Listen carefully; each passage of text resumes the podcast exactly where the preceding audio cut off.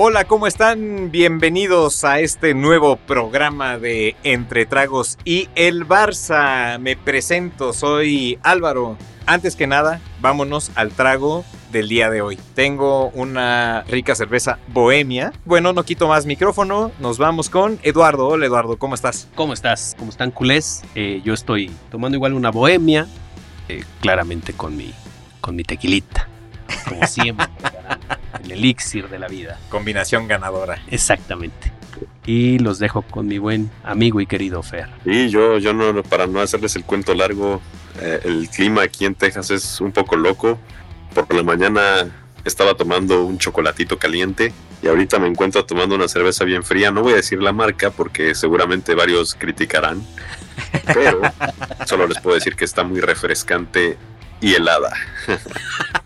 ya con eso quisiera yo introducir el tema de hoy. El tema de hoy inevitablemente quizás mucha gente nos odiará porque volveremos al tema y también nos van a odiar un poco porque quizás pintamos una España sensacional, una España que ya dábamos por campeona por haber goleado 7-0, una España que jugaba sensacional, que tenía toque, que tenía gol, que tenía llegada, que impresionaba, que gustaba y pues ahora al parecer todo eso se ha caído, o al menos la mayor parte de, todo eso que dijimos. Entonces, el programa de hoy nos vamos a concentrar específicamente en la casi eliminación de España y en todo lo que pasó en, en el último en el último partido del grupo, que fue muy emocionante. Ahora que lo mencionas, pues justamente es lo que ha pasado, ¿no? Con varios equipos, ha pasado con Argentina, recordemos al Mesías por ahí, que creyeron que iban a ganar con la camiseta, a España le está pasando lo mismo, casi queda eliminada por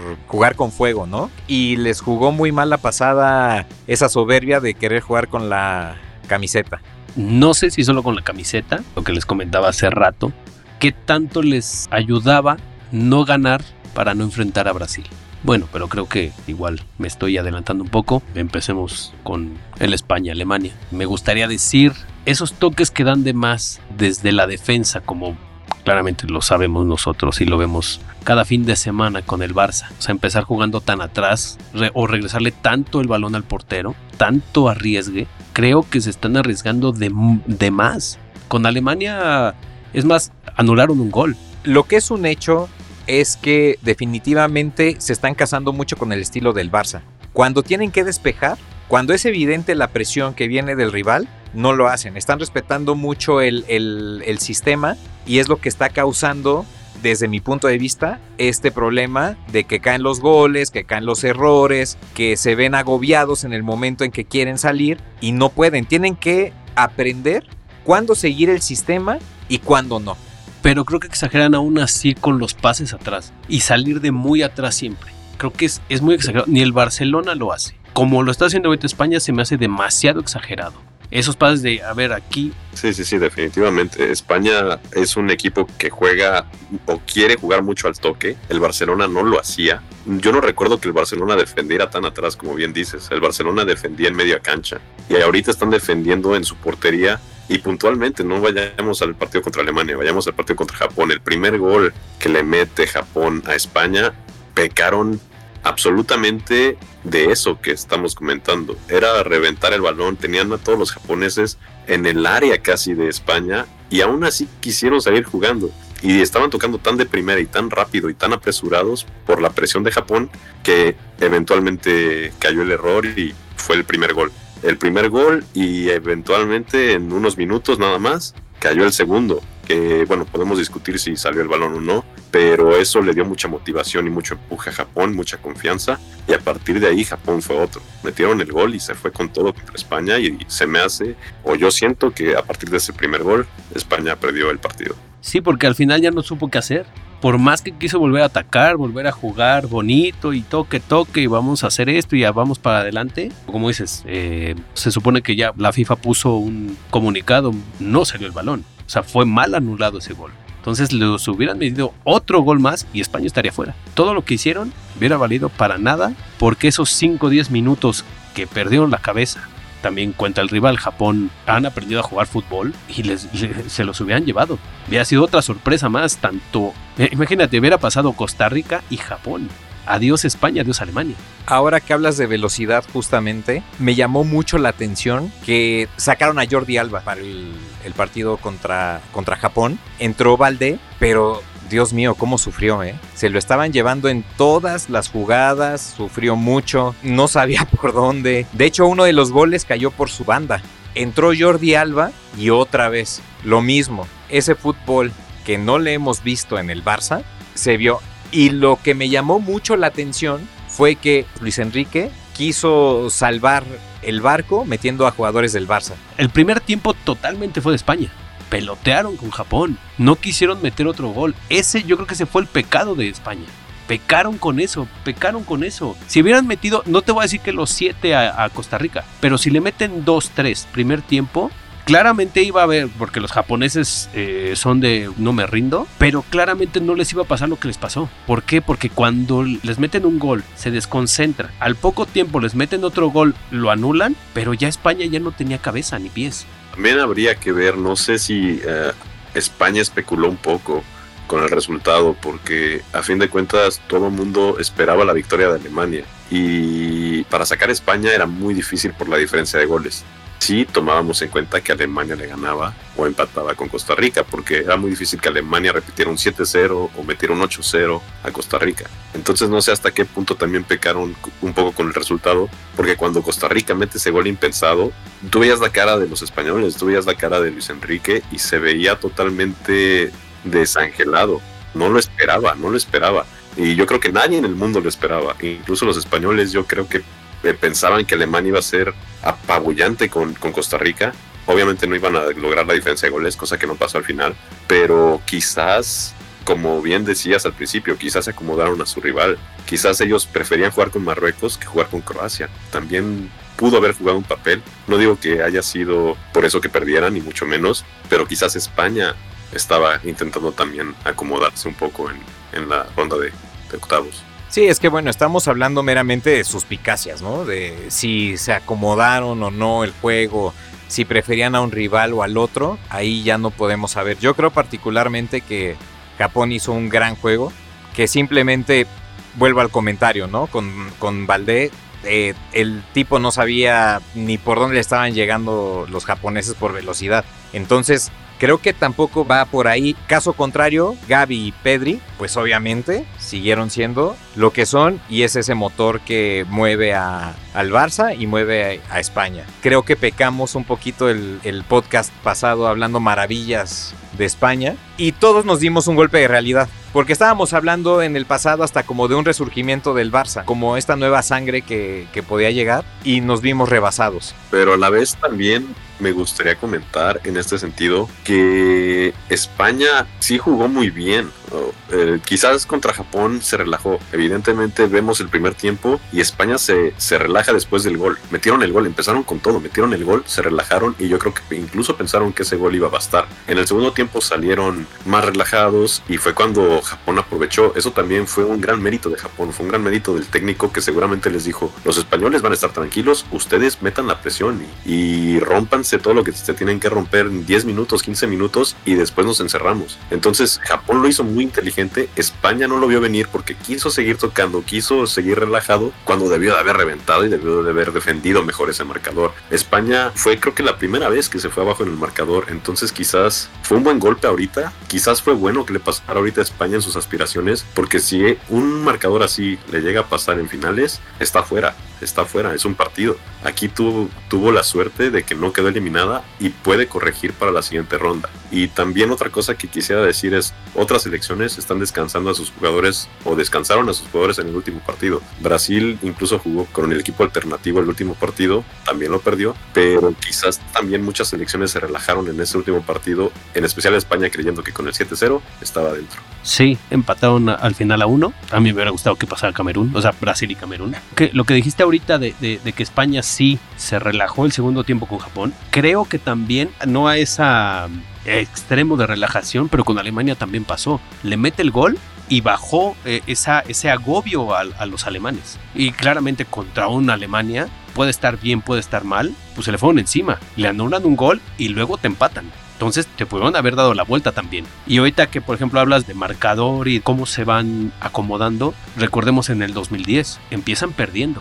O sea, sí que bueno, como dices, qué bueno que le pasó a España ahorita, que tienes chance de perder, porque ya las siguientes rondas pierdes y a tu casa. Está pasando en buen momento. Están aprendiendo de los errores, qué bueno, porque ya saben que no se pueden relajar. En una Copa del Mundo no te puedes relajar.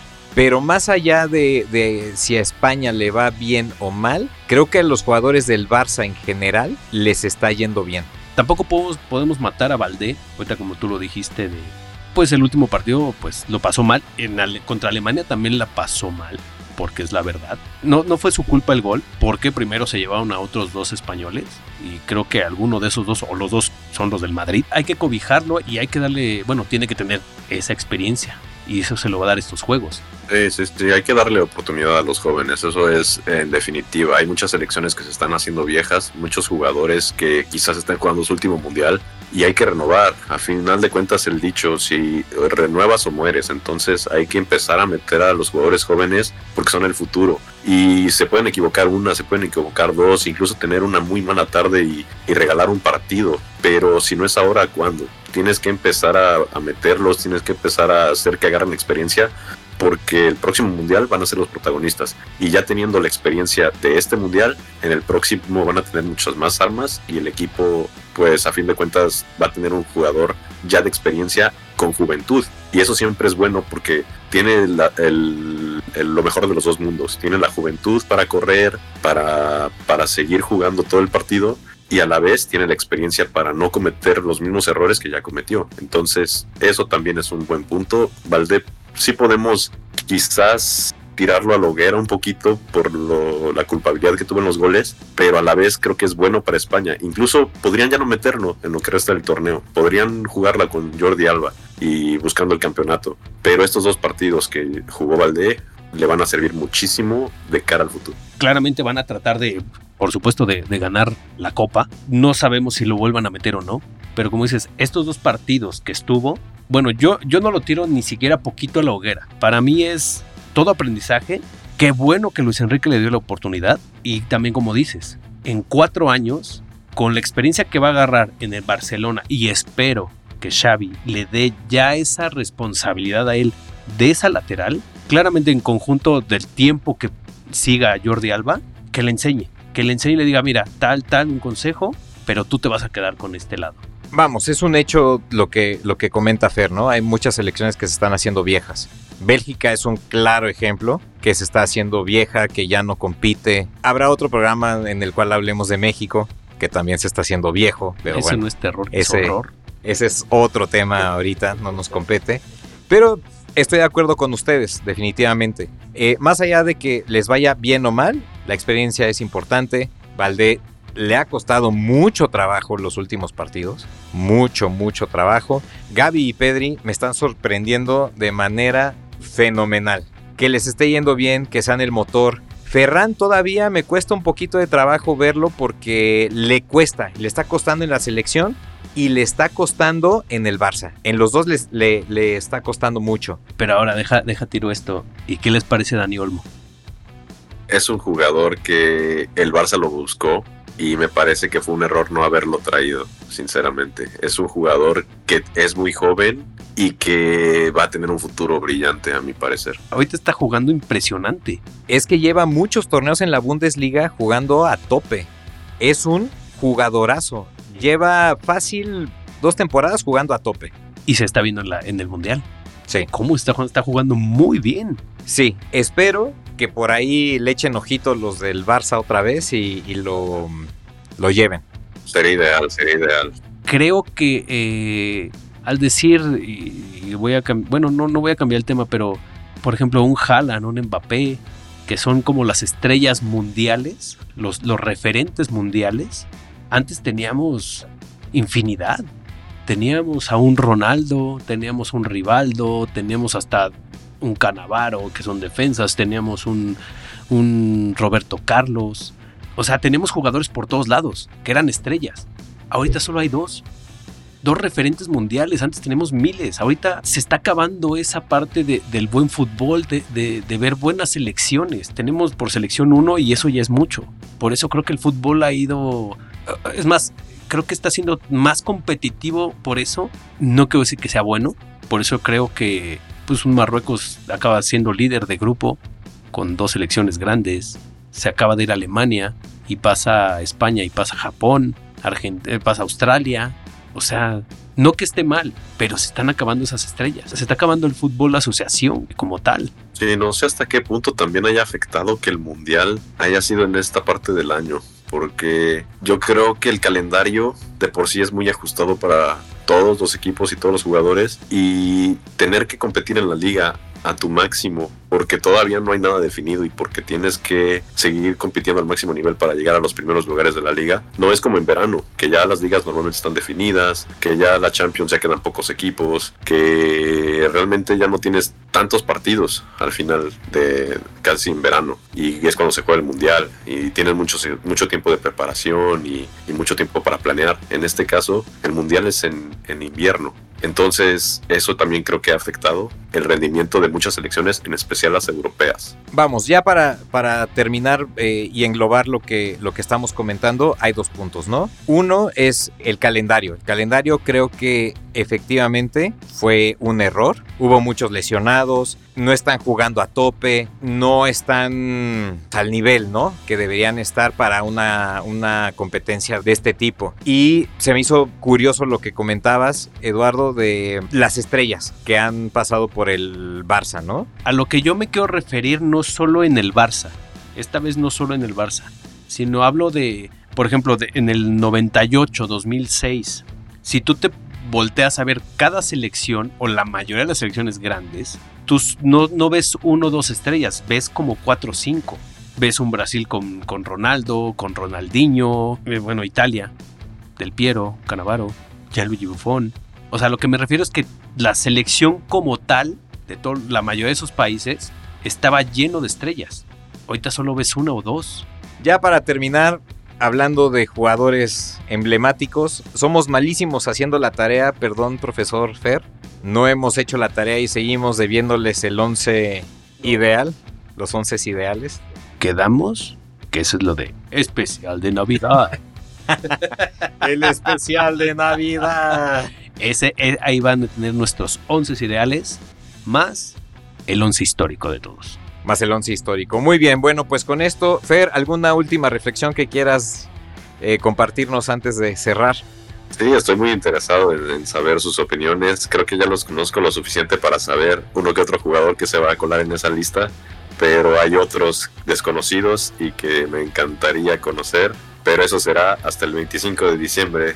Así que esperemos ese especial de Navidad con todo el anhelo y y el nacimiento de Cristo también. Entonces, ambas cosas van a pasar este día. Así que estamos todos eh, emocionados para que llegue Navidad. Muy bien, Eduardo. Pues bueno, síganos escuchando y recuerden, escuchen mucho heavy metal. Exacto, muchísimas gracias. Como dijo Eduardo, escuchen mucho heavy metal y nos vemos en la próxima edición de Entre Tragos y el Barça. Salud. Hasta la próxima.